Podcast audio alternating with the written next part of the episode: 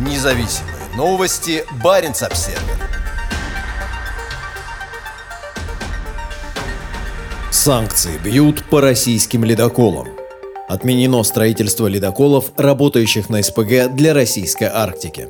Компании «Норникель» и «Роснефть» отказались от планов строительства высокотехнологичных ледоколов на жиженном природном газе – СПГ. Вместо этого суда будут дизельными, подтвердил заместитель директора дирекции Северного морского пути Росатома Максим Куленко. Компании планировали построить по два мощных ледокола на СПГ, но война против Украины и последовавшие за ней международные санкции привели к изменению планов. Предварительно мы рассматривали возможность строительства ледоколов на СПГ, но с учетом санкций и пересмотра компаниями своих планов, как минимум Норникель и Роснефть подтверждают свою заинтересованность в строительстве четырех дизельных ледоколов, пояснил Кулинко. Как сообщает агентство Port News, он добавил, что его компания еще находится в переговорах с Новотеком. В последние годы СПГ все чаще рассматривается в качестве перспективного топлива для мощных ледокольных судов. Интерес к нему рос по мере строительства Новотеком огромных заводов по производству СПГ на побережье Российской Арктики. Только один Ямал-СПГ, производящий до 18 миллионов тонн в год, способен легко обеспечивать суда необходимым топливом. Роснефти, Новотеку и Норникелю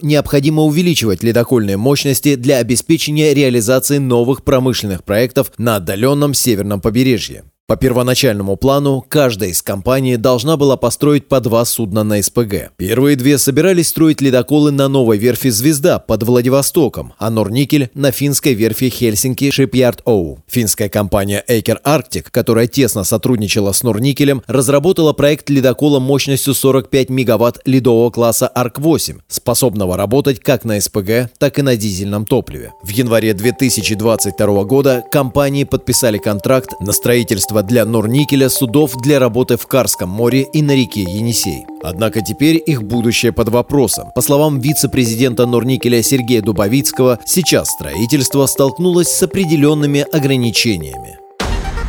Независимые новости. Барин обседный.